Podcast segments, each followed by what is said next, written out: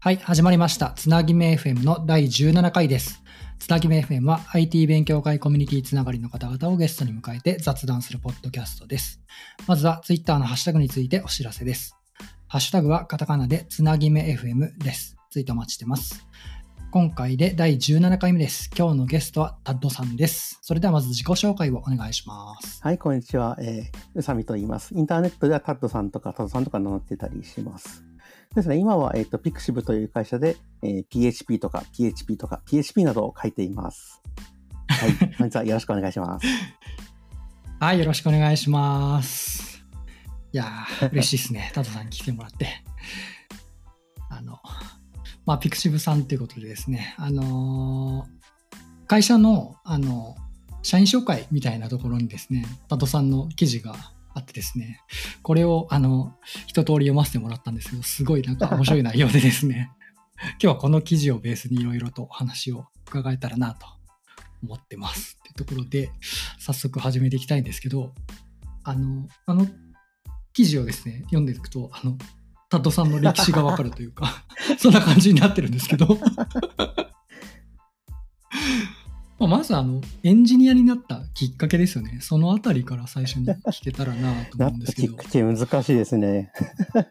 まあ、あの、えー学生時代に本当にあの、就職、どうやって生計を立てていいのか分からず、とりあえずプログラムしか書けないなと思って、えー大学に入る頃にはもうプログラム書けてたんですか、えー書けてたか書けなかったかというと書けたんですけれども、あの、きちんとしたプログラムを作れたかというと作れませんでしたぐらいの感じですね。ええ。じゃあ、そのプログラムを最初にやり始めたきっかけみたいなのもじゃああるんですね？きっ。かけは、そうですね、中学生ぐらいの時にゲーム作りたくて、えああ、なるほど、なるほど。えで、そのツールで、まあ、あの作って、簡単なものを作れるぐらいにはなったんですが、そこから具体的にどう面白いゲームを作ればいいのかとか、きちんとしたプログラム作る技術みたいな、あの、まだ全然できなくてという感じですね。はい。うんうんうんで、まあ、あの、情報系の大学に行って、まあ、そのあたりなれるかなと思ったんですけども、大学4年間では、えー 残念なことに僕は4年間でそういう技術とかっていうのは身につかなくて、えーなんか就活しないまま大学を出て行ったみたいな感じでしたね。カリキュラムとしてはあるんですかね、そのプログラミングそうですねはいみたいなのは。練習としてはあったんですけれども、えーそもそも学部選択の段階でちょっと間違えてる感じがあるんですが、あの、情報、通信系の大学に行ってしまったんですね。はい。うんで、コンピューターのことやるんですけれども、あのネットワークとか、あと電気みたいなことが結構、比重としては大きかったので、はいはいはいはい。はいなるほど、なるほど。なので、あの、僕は理科がとても苦手なんですね。なのに、こう、電気とかメインでバリバリやるような学科に行ってしまったので、はい。単位はほとんどとりあえずかろうじてという感じでしたね。克服しようみたいな感じじゃなく、結構苦しかったんですか？苦しかったですね。はい。えーああ、なるほど。なので、情報通信系なので、コンピューターの演習とかは、まあ、そこそこできはしたんですけれども、それでも、うん、うーん。まあ、自信持ってなんかプログラマーって名乗れるほどにはなれなかった感じでしたね。まあ、その、まあ、カリキュラム的にはプログラムがあったとして、その頃に、えっ、と、アルバイトをやってるんですよね。そうですね。はい。えプログラミングえ、そよりの。うですね。はい。まあそこ、面白いなと思ったんです。はい。これはあのツイッターでまあその当時あの札幌に住んでたんですけれども、えっ、と若干交流のあった人とまあ会って、えーその当時2012年の春かな、えー TDD ブートキャンプというイベントがまあ日本中でやってるんだけど札幌でも開催されてその時に初めて会った人にちょっと誘われてその人が勤めてる会社にアルバイトとして入社したって感じでしたね。はい。なるほどですね。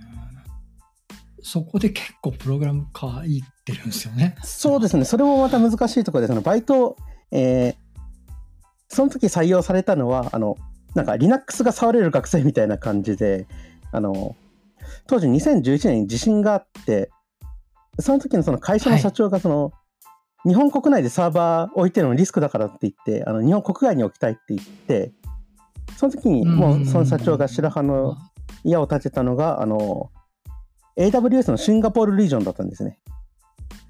はい。なので、そこの、えっと、今まではレンタルサーバー借りていたものを一つ一つシンガポールリージョンに EC2 のインスタンスを立ててそこに移していくってことをやってたりしました。うーん。はいで、そこで、まあ、はい、インフラエンジニアっぽいことを実はやっていたんですけれども、はい。なるほど、なるほど。逆にそ、アルバイトそうすそうすで、結構、いいっすね、でも。いい経験ですね。はい、2012年で AWS 割と早い段階で触れたのは良かったなと思うんですけど。なかなかそんな経験できないんじゃないですか。えーはい、面白ないんですが、きちんとした仕事ができたかっていうと、まあ、できなかったっていうのと、自分がインフラエンジニアとして向いてるかというと、まあ、えーそんなに向いてなかったんですよね、この、うん。注意を持って資料、あの、えーサーバー作るとか、あの、オペレーションみたいなのはだいぶ向いてませんでしたね。はい。なるほど。そこはそんなハマらなかったですね。そうですねはいなので、知識としてはだいぶ。一応一通りはやえったけどっていう感じですね。なるほどね。ーそうなんです。その時の経験、コードうんは書いてたんですか、はい、でコード書いたのはその後ですね、あのまあえーサーバーエンジニアとしてあんまり使えなさそうだっていうことで、次はあの、まあ、その会社でちょっと営業っぽいことをやっていたので、それに使うツールみたいな JavaScript で書いていたり、はい。ということで、まあえっとその時 JavaScript 若干、まあ、フロントエンドエンジニアではないですけど、書いたりしていました。あーサーバーサイドではなくて、はいフロントエンドのそ JavaScript を書いたんですね。はい。なるほど。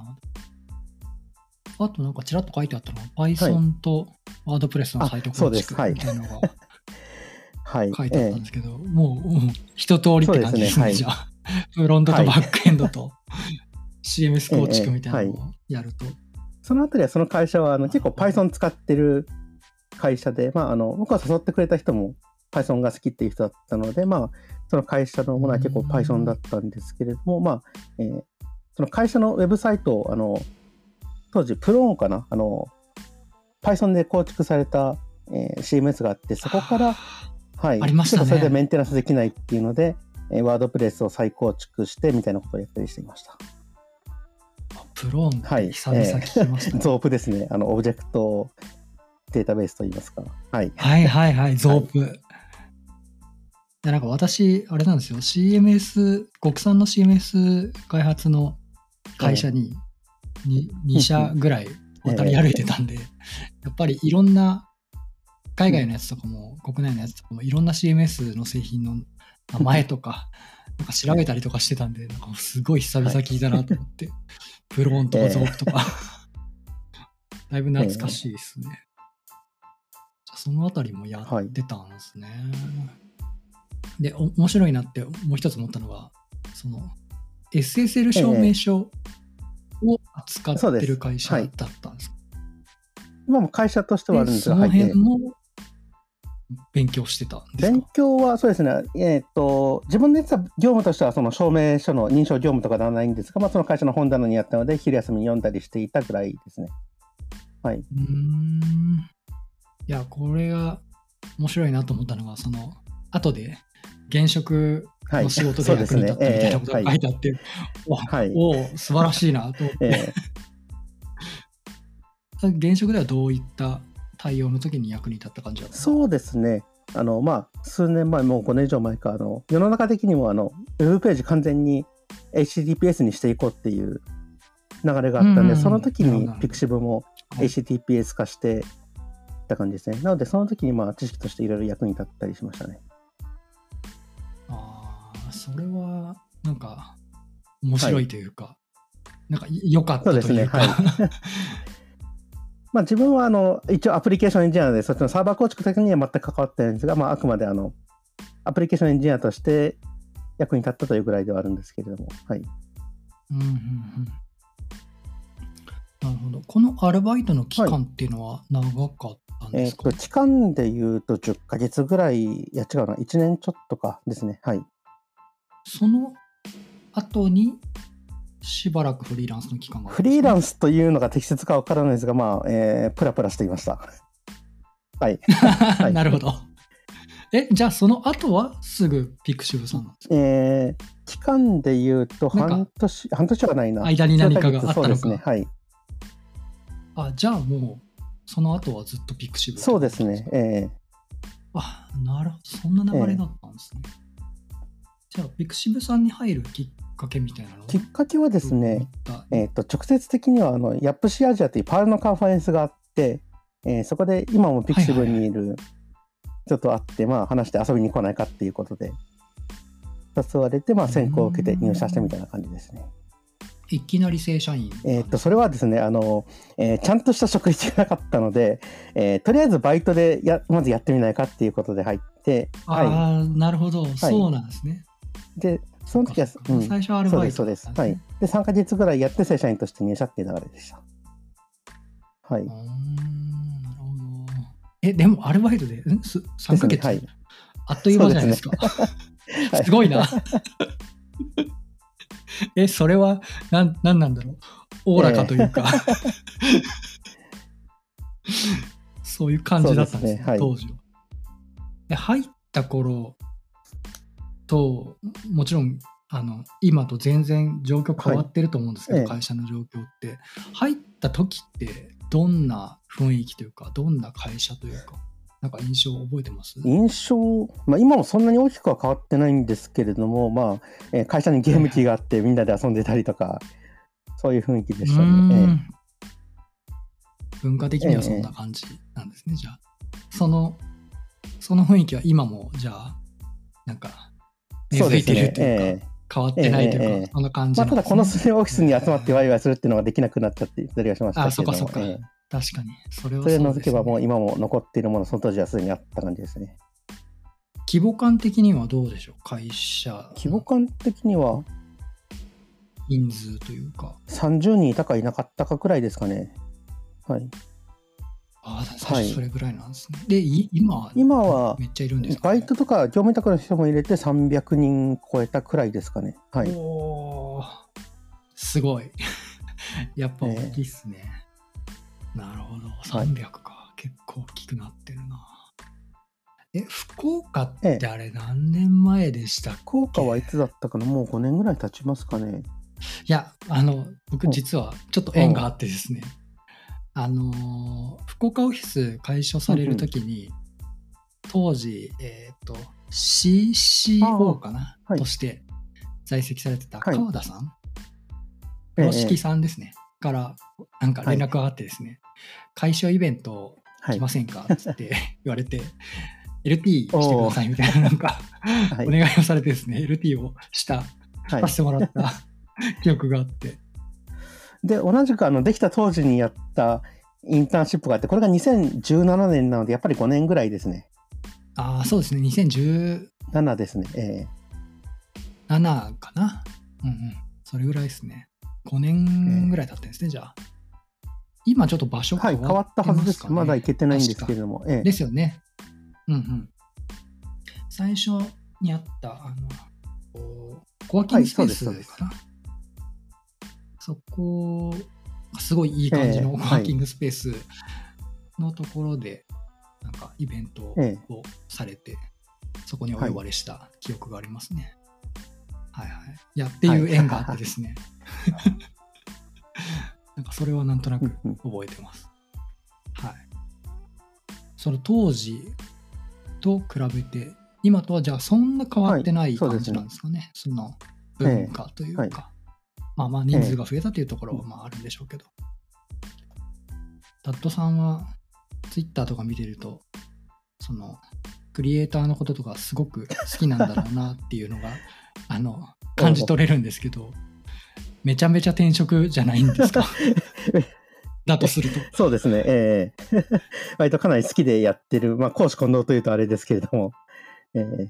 いや、なんか、それはでもええ。いいなと思って、見はい。てるんですけど、偶然、ピクシブさんだったんですか？そうですねはいその時、ピクシブアカウントは持ってたんですけども、ヘビに使ってはいなかった感じですね。ええうんはいそうなんですね。いや、なんか、すごいハマってるなって思ってて、いや、いいよなって思いながら。入社前は結構ウェブ小説読んでたりとか、そっち方面だったらイラストはそんなにでもなかったんですね。ええああ、はいそうなんですね。今話に出たイラストとか小説みたいな、あのサービスの話されてますけど、えっ、と、もう全容分かってなくてですね、い、ろいろサービスがあると思うんですけど、これどれぐらいでもあるんですかね、サービス数サービ的には。ス的にはいくつかな。代表的なまあピクシブ増えてるんですよね今やってるのは Pixiv 百科事典っていう、あの、ウィキのサイトですね。だったり、あとはいはいはいはい、ブース、EC サイトですね。あ、販売するやつですよね。うんうんうんあと、Pixiv Factory って、なるほど。その、イラストを使って、なんかアイテムを生産できるようなサイトですとか、あと変わってるのだと、社内でなんか広告の運用とかもやってますね。まあ、サービスっていうのとはちょっと違うんですけど、はい。なるほど、そんなのもあるんですね。えっと、今ってどのサービスに関わってるとかあ全然話せるんですか、ね、はい。大丈夫ですかね。今、 pixiv 本体って言われてるイラストとか小説を投稿できるサービスと、あとは pixiv 百科事典ですね。こちらの開発をメインでやってます。うんうんうんそれはバ、バックエンドですね。えええっ、と、バックエンドっていうと、メインはじゃあ、さっき言ったように、最初の自己紹介で話された通り、PHP を使ってるんですね。はい。なるほど。フロントは違うんですかね？フロントは、あの、ピクシブの中で割といくつかの、まあ、世代というか、開発された時期とか、使われた場所によって混在している感じで、まあ、Vue.js とか React 使ってる部分もありますし、えー最近使えたものは Next.js だったりします。あのバイトの時にはい。Python 触ってた、JS 触ってたみたいな話をされて、今はメインで PHP を触られると、触られてると思うんですけど、なんかイメージ的に Ruby も触ってたイメージがはい。あるんですよね。で、いろいろ言語を触ってるイメージなんですけど、一番得意なのって何なんですか？得意、得意っていう意味だと、まあ、あの、仕事として、えー製品が書けるという意味では PHP になりますね。はい。なるほど。そうじゃない、好きな言語とかだと、あそう Lisp とかになるんですが、Ruby もか好きな言語ではあります。Ruby は仕事で使ってたんですえっとですね、入社直後、先ほどあのアルバイトで入った時期は、あの、Rails で、PHP、あ、PHP なんで、あ Ruby の。 Rails だったんですね、はい。はい。あ、そうなんだ。えー、で、 Perl のコミュニティもにも行ってたそうですね。あの、その当時の YAPC は、あの、 Perl というか結構、あの、オールジャンル的な要素があって、あの、 Perl だけじゃなくて、まあ、その他の人もなんか、ワイワイ集まってくるみたいな文化で。うんうん近年は結構もうちょっと Perl 寄りになっているんですけど、その当時はなんか結構いろんな文化が混在するコミュニティでしたね。じゃあ割と LL 全般そうですね触ってるんですね。おーそれはでも、すごいな。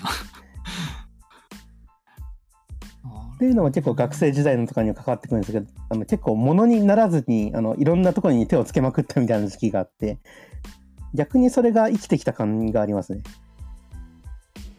じゃあ PHP はもう、ずいぶん長いことやってるそうですね。あの。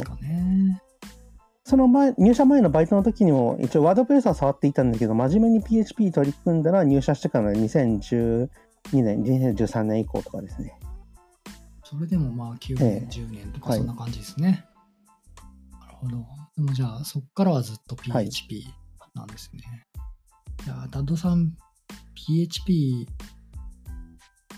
ずっと触られててやっぱ登壇とかのイメージがあるんですけど、そのイベントの登壇とかってなんかやってみようとか思ったきっかけとかあるんですか？きっかけは、そうですね、PHP 方面に来る前に、まあ、Ruby のコミュニティにいて、えっと、札幌の Ruby コミュニティですとか、あと Ruby 会議とか参加していたので、まあ、結構気軽に、まあ、前に出て話したりするみたいな文化があったので、そっちに影響されたのが大きいですね。うーん、なるほど。もうそっから登壇人生そうですね、ええ。な長いんですか、基本的にあれですよね。あの、応募はされてますそうですね、えつ常にというか、え。多分2016年以降とかですね、はい。スタッフをやってようが何しようが、そこがすごいなと思って。ただちょっとこの2、3年はあのた体力というか体調が悪かったりするので、スタッフの方はまあ参加したりしなかったりなんですけれども、ええ、できるだけやろうとしますね。いや、でも登壇欠かさずちゃんと応募してるからな、すごいなと思って。やっぱりまあ、アウトプットをし続けるってすごいっすよ。関心でしかないですよ、本当ありがとうございます。いや、でもそれだけネタを持ってるのもすごいですけどね。アウトプットするネタを。その、登壇、あれですか？基本的に業務で得た知識ですか？それとも、業務といろいいろですね、あの、単純に個人的に興味も。持っているのですとか、あと、まあ、業務でやってあまり知られてないことですとかですね。で、うんあの、初めてカンファレンスで話したのは、あの、ファンっていう静的解析ツールの話だったりするんですけれども、うんうんそれは、えー会社であのファンっていうツールがあるので、ちょっと検証してくれないかって言われて調べ始めたのが発端でしたね。はいそれが2016なるほどそういう年での内容のもあったんですね。い、や、本当登壇のイメージすっごいあるんで、すげえなって思いながらいつも感心して見てます。逆にあの結構自分があの知ってるなら教えてくれよって思うような立ちなので、知ってることはこう洗いざらい話したいような、結構モチベーションがありますね。ええああ、なるほど。あまり出し惜しみしたくないと言いますか。ええいやー、でもね、多野さん詳しいですよ。いろいろ。引き出しが 会話、会話するとはわかるけど、めちゃくちゃ引き出しあるなと思って。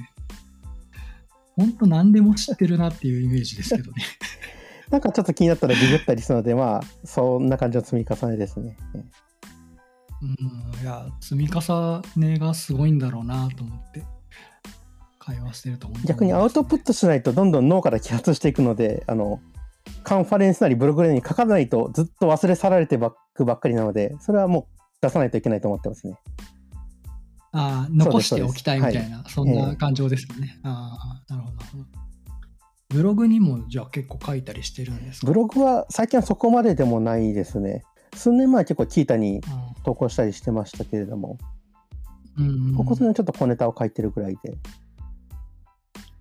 発表が多いイメージですもんね。なるほどな。お結構トントンときたな。えーっと、そうっすね。じゃあ PHP の話で、えーっと、PHP のですね、書籍の、はについてなんですけど、なんか一時期、その初心者向けの PHP の本とかが出たら、なんかそれを、あの、解説じゃないけど、ここはこう思うとか、はい。思うみたいなことを、Twitter かな、に書いてたのかな、それを見るのが楽しくてですね、戸田さんが解説してるの。やってましたね。はい。おこの、この本はそういうもんなのかみたいな。あれは、あれなんでやってたんですかね？あれはいくつかモチベーションあったんですけど、まずあの、えーなんか、社内で PHP 書いてもらうのに、こう、あのいい PHP 本いああったら、それを一冊読んでもらって、なんか見つけてもらいたいなと思って探してたんですけれども、えー結局、いい本はほとんど見つからずに、とりあえずこれは良くないから、なんか良くないってことをちゃんと書いておくかっていうことで、ツイッターに垂れ流したりしてましたね。良くないところをこう確認して、あ後悔してたんですね、そうですあれはじゃあ。じゃあ今のところ、その、いい本にはたどり着いてないんですか？何冊かあります。はい。ああ、何冊かあるんですね。い、や、それはあれですね、ぜひ紹介してほしいですね。今今後。う ん結構ちょ玉石混交と言いますか、あの、うん。一体この人は何年前の PHP 感でこのこれを書いてるんだっていうのが、2年前とかに本でもあるので、ものすごい分厚くて情報量がありそうなのに10年前の PHP みたいなことを書いていたり、はい。はいはいはい。いまだにコンポーザーが何なのかちゃんと書いてる本の方が少数派ぐらいの感じですからね。ああ、ええなるほど。そうですね。今開発を始めるんだったら、コンポーザー絶対使うでしょうしね。うん。まあ、ララベル使うにしても絶対入ってるだろう。入ってるというか、まあ、利用するだろうし。うん、逆にあれですよね。あの、ララベルとかフレームワークは業務ではそんな使ってないですね。使ってないえっ、と、生の PHP。生の PHP ですね、はい。えっ、と、Pixiv の方は、あの、僕が入社した時は、あの、ドキュメントルート、あの、アパッチのあのディレクトリに、あの、なんとか .php っていうファイルがずらーっと並んでる世界観。昔ながらの CGI みたいなはいはいやつですね、はい。はいはいはい。だったので、もうフレームワークもクソもなかったんですけれども、そこから、えーいろいろまあ改善したいっていうことで、あの、一個のルータースクリプトに置き換えて、その、コントローラーを起動するようなスタイルうんうんに書き換えてっていうことをして、はいそ。れをじゃあ独自に作ってそうです、そうです。はい。なるほど。いやはい。大変ですよね、はいそういうの。いや、私が CMS 開発に携わってた時もそんな感じで、その CMS がフレームワークみたいな感じになってたんですよ。だから、どこにも、なんかググってノウハウがあるわけではなくて、その製品がノウハウなので、それを理解するっていうところからさ、なんかスタートするコードが仕様だっていう感じですね。はい。そうそう。なんか、フロントの入り口の PHP が1個あって、そこからルーティングがあってみたいなのが、完全にそういう世界観です。はい。まさにふ、はい。そうですね。いや大変だ。で、そのドキュメントルートにあったスクリプトから、こう、一括でコントローラーっていう名前のクラスに置換した感じなので、あの、はいはい。コントローラーの層はまだ、あの、ユニットテストとかっていうのは全然現実的にできないぐらいの流動になってますね。うんうんうんうんうん。いや、テスト整備するのめちゃくちゃ大変ええですよね、そういうの。そうですね。で、もう一個携わっている Pixiv 百科事典の方は、これはまあその PHP というよりは、あの、この数年カンファレンスとかでも話している PSR7 と PSR15 ですね。HTTP のハンドラーとミドルウェアの仕様なんですけど、それを使った Web アプリケーションということで、えー作ってやっています。はい。うんで、こうん、その、はいあはい。どうぞどうぞそっちの方は、あの、これも元あった、あももともとはそもそもなんか CakePHP っぽい感じの独自フレームワークっぽいものだったんですけれども、はい。ぽい感じの。そうですはい CakePHP 生で使っててよ、使った方が良かったのか良くなかったのか、まあ微妙なぐらいのあれだったんですけれども、まあフレームワークとしては依存していなくて、それっぽい独自のフレームワークみたいになっていて、えー、CakePHP みたいなフレームワークの特徴なんですけど、その、ルーティングとあとコントローラーみたいななんかその1対1に対応していて、この URL にアクセスしたらこのコントローラーが呼ばれるっていうことですね。はいうん。で、なおかうん。つ、その、えっと、さらに、その中で、あの、このメソッドが呼ばれるっていうのがもう一括で決まっていて、で、えーこのうん。ページを開いたら、このテンプレート、スマーティーとかのテンプレートが自動で読み込まれて、何も設定しなくても、あの、デフォルトのページがレンダリングされるっていうことになっていて、まさにそういう作りになっていたんですけど、えっと、今のララベルみたいに、その、引数を受け取って返り値を返すっていう構造じゃないので、ユニットテストがとても書きにくかったんですね。うーん。はい。なので、えっと、ユニットテストをそういうところに頑張って構築していくこともできはしたんですけども、諦めて、あの、そっちの方は、えーとりあえずテストを書かないで、その内側の部分だけ書いて、なんとかカバレッジを上げていこうということをやったりしていました。はい。でまあ、それでも限界なので、まあ、新しく書くコントローラーに相当する層は、その、えー元の CakePHP っぽいものではなくて、えーララベルでいうシングルアクションコントローラーみたいな感じにして、うんうんえーっと、1個のエンドポイント、ルーティングごとに1個のクラスが呼び読み込まれるみたいなうん構造にして、それぞれであの入出力になっているので、ユニットテストを書くような構成になっています。なるほど。その、今、既存のサービスの話をされてますけど、えっ、と、まあ、新規で、えっ、と、サービスが立ち上がるとか、例えば、なんだろうな、MVP みたいに、あの、小さいアプリケーションを作る、で、テストを始めるみたいな時って、そういう場合も、あのララベルみたいなフレームワークを使わずに、独自のフレームワークというか、素の PHP から作る感じなんですかね。そうですね、場合によるかなとは思うんですけれども、えーっと、Pixiv のプロジェクトって今、あのモノレポの構成になっていて、その、はい、はい。1個のリポジトリの中にあのそのデータベースを共有するようなサービスがこういくつもあったり、そういうような感じになっていて、えーっとまあ、モノレポのリポジトリでその例えばコンポーザーのパッケージとか、どう管理するのかって、まあいろいろ考え方あると思うんですけど、今のところあの1個のコンポーザー JSON で1個のパッケージとしてあの依存関係を入れてデプロイするって構成にとってるので、まあそこに Laravel は今のところは入れに入れにくいかなという状態になってますね。ええうんうんうん。なので、あの、 pixiv と、なんか密結合したようなサービスを新しく1個作るならば、まあ、フレームワークとか使わずにちっちゃく始めるみたいなことになりますね。はい。うんで、まあ、実際にその pixiv の中で、例えばちっちゃい API みたいな Web アプリケーションとかは、年に数個立ち上がったりするんですけど、それもあのその、すごいたくさんエンドポイントがあるわけでもなくて、あと可変のルーティングするわけでもないので、その配列とか使ったすごいシンプルなルーティングで始めてますね。はいうーんエラーハンドリングの処理とかはすでにあの、まあ、Pixiv の中に独自フレームワークみたいな形あるので、まあ、ほぼほぼそれをコピーすればフレームワークみたいなことは最初から立ち上立ち上げられるような状態になっているので、まあ、そういう構成が多いです。やっぱり長い期間あの育ってきてるサービスって大変そうでですすね。え うん。いや、なんか苦労が垣間見える会話でしたね。い や、大変なんだろうなと思って。まあでもそれがね、ビジネスとして成り立ってるんだから、いいものですからね、それが。お意外とパパッと来ちゃいましたね。えあと話してない。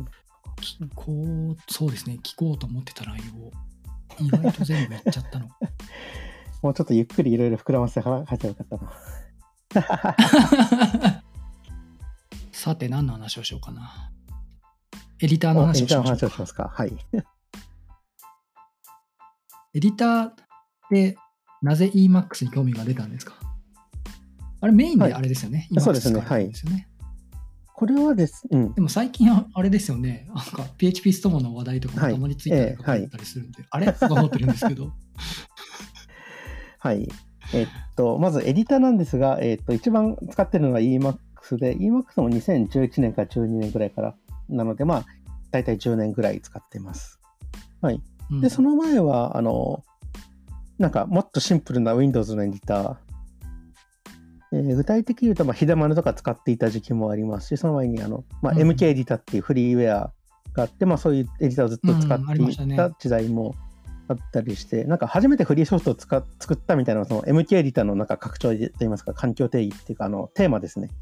カラースキマみたいなの作っうんうんうん。て公開していったのが最初だって言ってるので、まあ、エディターとかは割といろいろ使っていたんですけども、2011年ぐらいに、まあ、えっと、なんかそういうのじゃなくて、もうちょっと高機能のエディター使いたいなと思って Vim を使っていて、はい。はいはい。で、まあ、Vim もまあそこそこ使えるようになったところで、えー先ほどのあの会社にアルバイトで入社して、その時のそのまあ、えー上司といいますか、誘ってくれた人が Emacs を使っていた人なので、なんか Emacs っていろいろ言っててすごいなと思って、で、その会社の本棚に、あの、Emacs テクニックバイブルかな、本があったので、まあ、それを使って自分の環境を作って、みたいなところが始まりでした。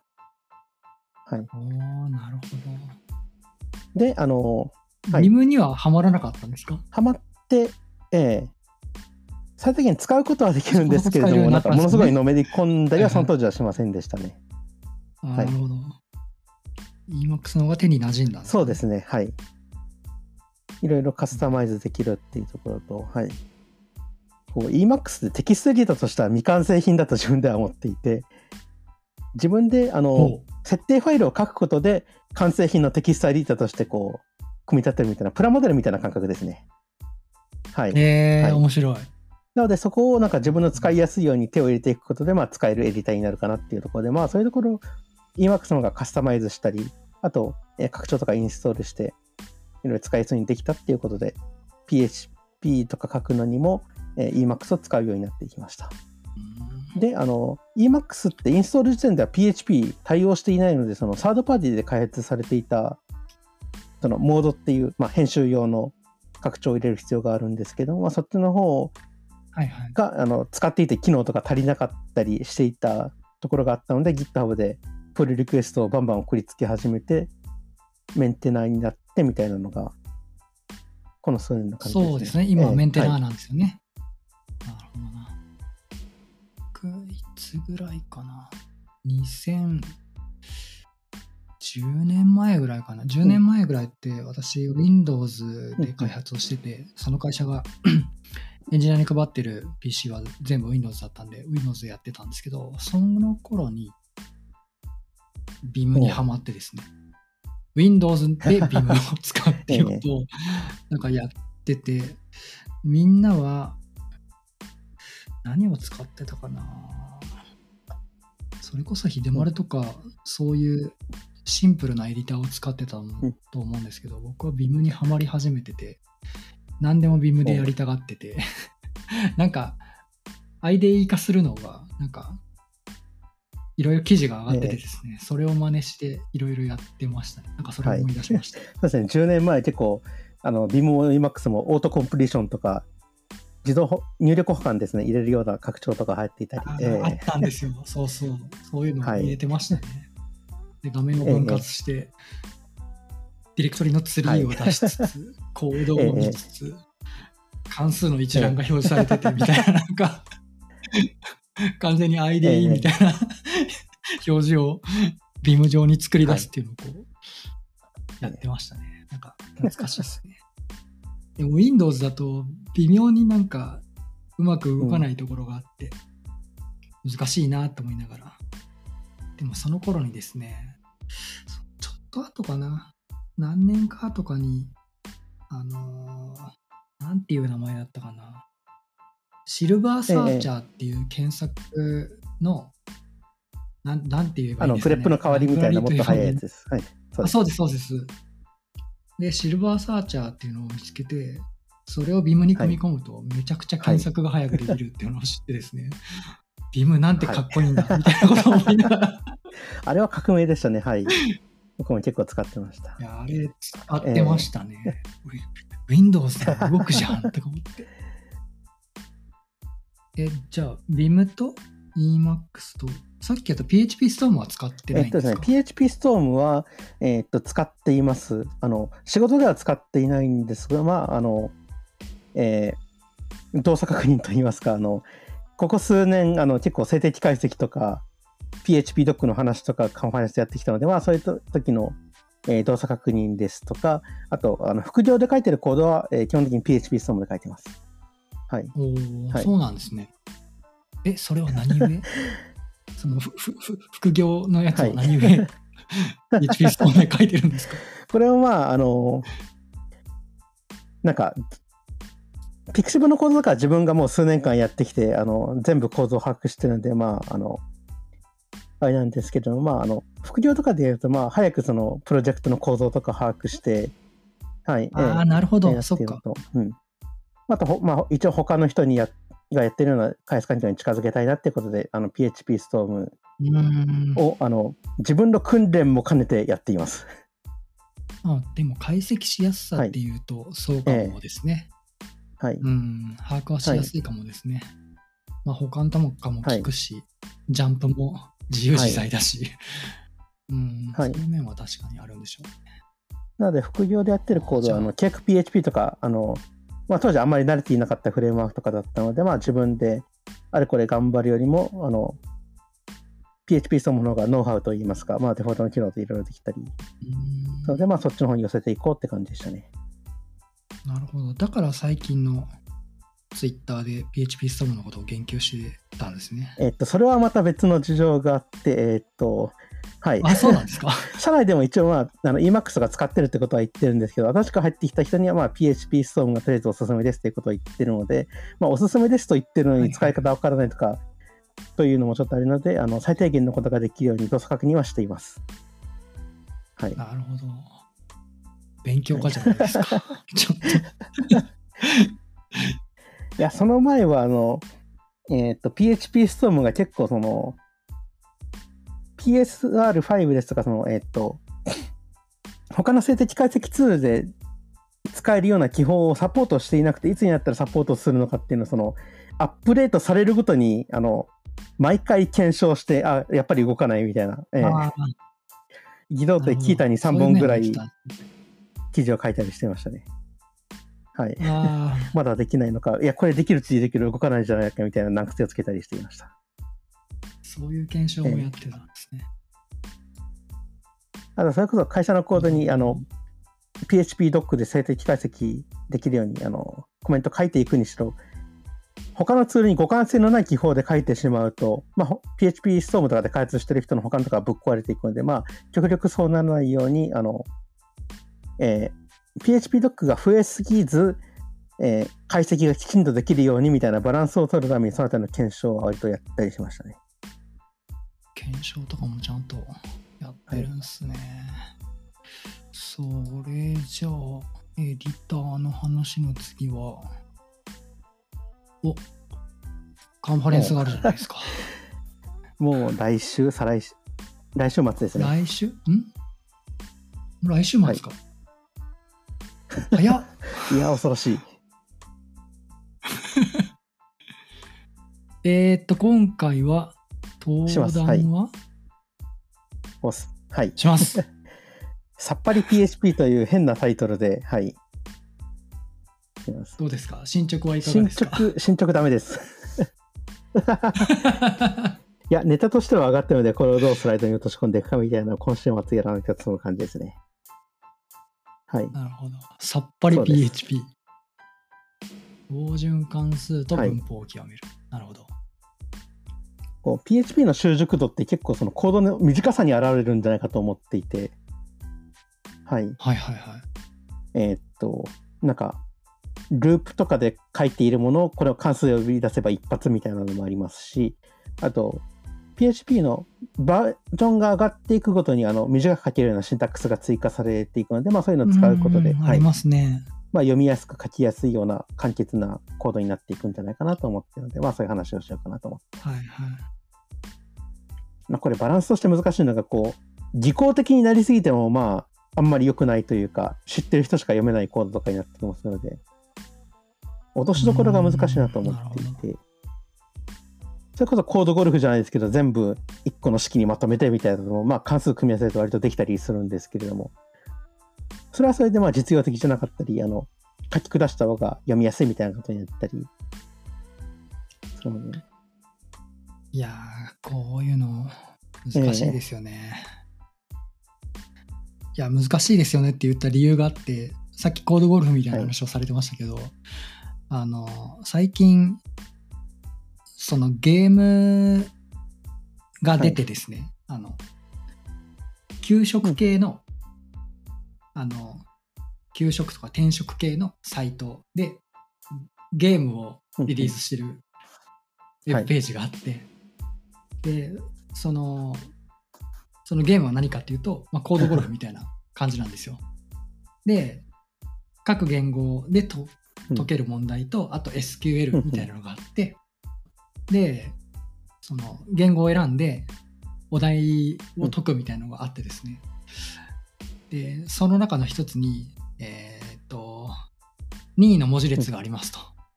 アルファベットの何文字ぐらいだったかな ?10 文字ぐらいだったかな？っていうのを標準入力から食わして、そこから母音を抜いて、えー結果を出力しなさいっていう問題があって、お、難しいぞと思って、え、これ、お、どう、どう解きゃいいんだ？みたいな。STRTR を使えば一発というやつじゃないですか。ああ、はいなるほど。STRTR か。そう、それを、なんか、どう、PHP で解くときにどうやったら簡単に解けるかなと思って考えて、そっか、STRTR で一発なのか。母音を定義しといて。なるほどな。僕ちょっと難しく考えすぎてて、どうやったらいいかなと思って。などうやって解いたかなその文字列を、10文字ぐらいの文字列を全部配列にばらして、1文字ずつ。で、まあ、STRTR とやってること一緒なんですけど、母音を定義してる配列とアレディフを取って、で、残りの文字列にまた戻すみたいなことをやって、やったんですけど、確かにそうっすね。STRTR の方が全然簡単ですね。いや、そういうその、関数を知っとかないと解けない問題とか、あるじゃないですか。そうんそう。で、PHP って関数すごいたくさんあるんで、そういうふうになんか、知っておけばもっと早く解けたりとか、動かせたりとか解けたりとかすると思うんですけど、その辺の知識で大事だなと思って。い。や、これ本当に難しい問題だなと思っていて、PHP のこの関数読めばいいっていうのを、えー関数リファレンスを読めば全部載っているんですが、これを頭から全部読んでいくことに価値があるかというとだいぶ難しいところもあって、うーん。でも知っとくのと知っとかないので全然そうじゃあどの関数を知ればいいのかっていう難しいんですよね。えーそうそうそうそう。でもピンポイントでハマる関数とかあるんですよね。その辺が難しいなと思いますね。っていう語彙力じゃないですけど、こういう時にはこの関数を使えば一発みたいな。うん、はいはい。これ、うんい。や、ループでぐるぐるぐるぐる回さなくても、この関数で一発みたいな、ええ本当ありますもんね。代表的にはアレイカラムとかですね。はい。はい。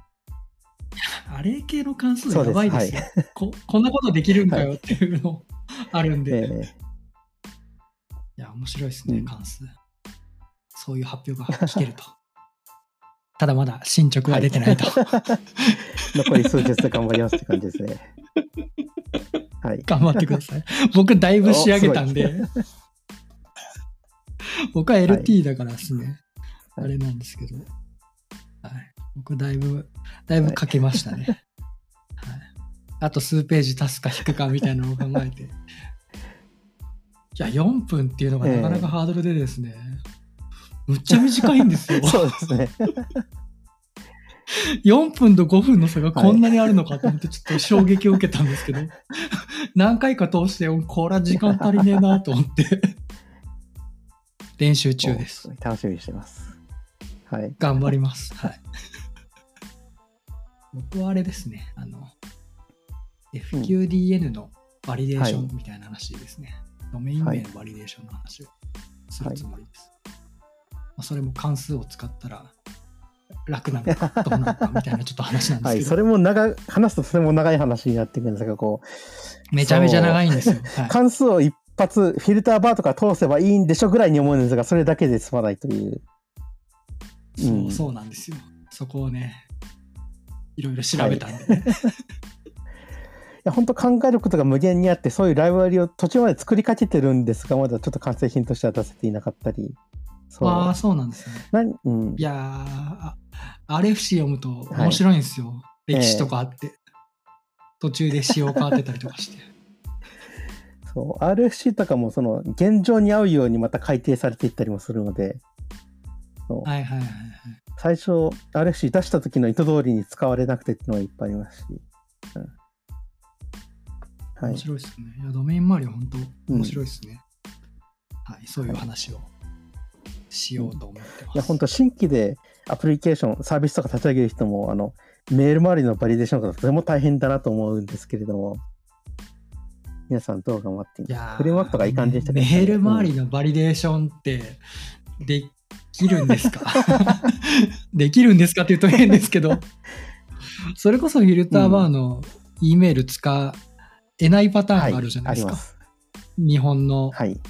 そうですそうねです、電話のキャリアとかをのメールアドレスを使おうとすると、それは通せないので、通すとちょっと弾いちゃうんで。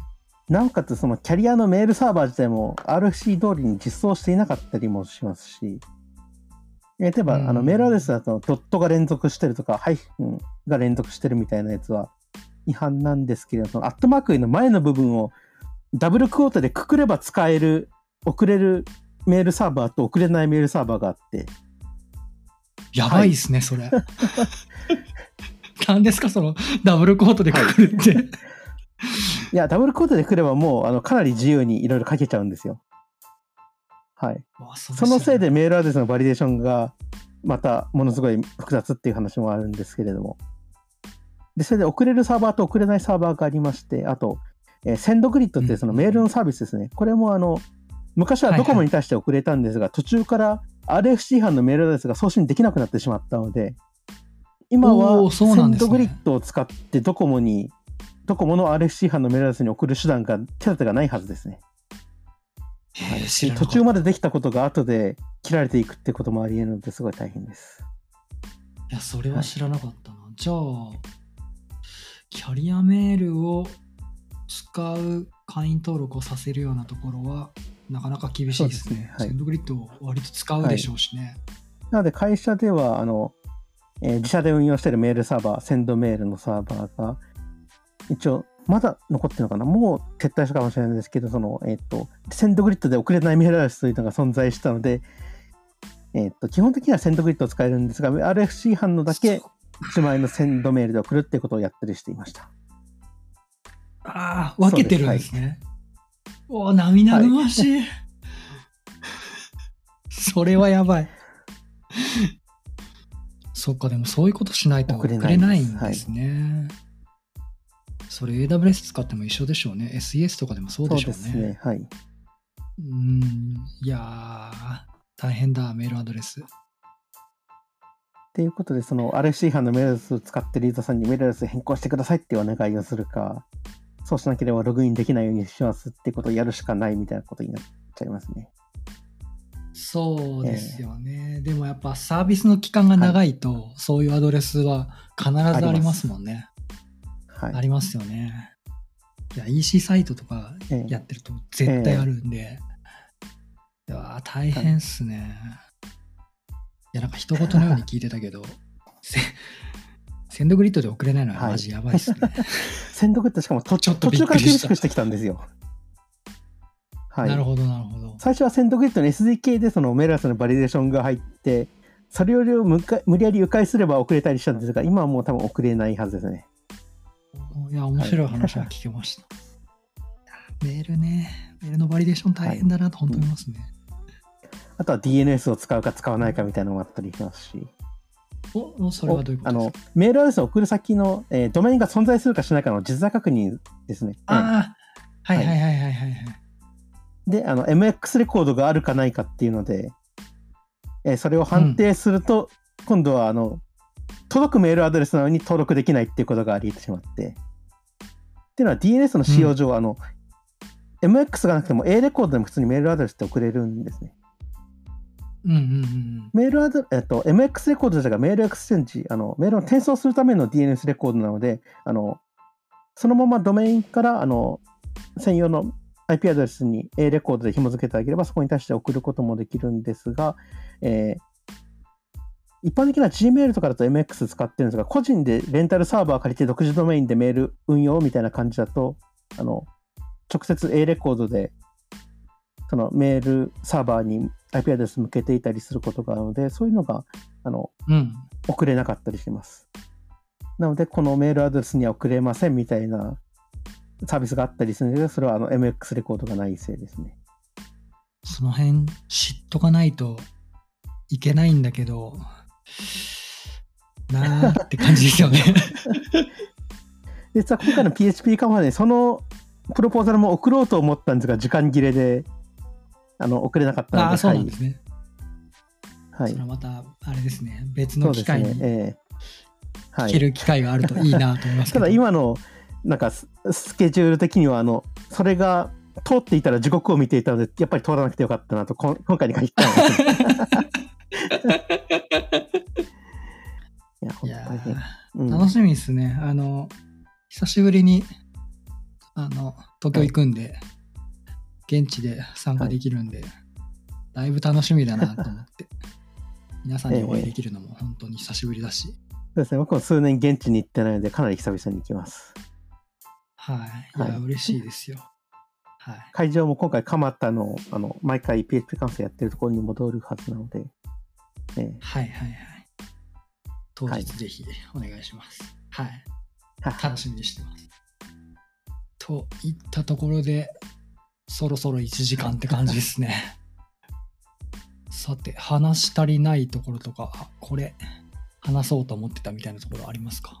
なんかあったかなそう。あ全然関係ないんですけど、オープンソースの継続性みたいなのもちょっと難しいなっていうところもあって、あの、まあ、あの、オープンソースって結構個人の手弁当で開発してたり、メンテナンスしていたりみたいなところがあって、あの、開発コミュニティみたいなのが、あの、できてるところだと、まあ、あの、誰か一人がいなくなっても他の人がガンガンリリースし続けてっていうのがあったりしますけど、まあ、そうじゃないソフトもあったり、えー、としますけれども、あの、そう、えっ、と、自分が開発している、今メンテナンスがきついが PHP モードという、あの、Emacs の、えー、と PHP 拡張ですね。こちらの開発、メンテナンスをしていた人と、えーアメリカ人だったんですけれども、まあ、えっ、と、えー5年ぐらい前にあの病気で亡くなってしまって、えーその前にはあの、うんうん東京での PHP カンファレンスで会って話そうっていう約束もしていたんですけど、まあ、あの健康問題であの叶わずに、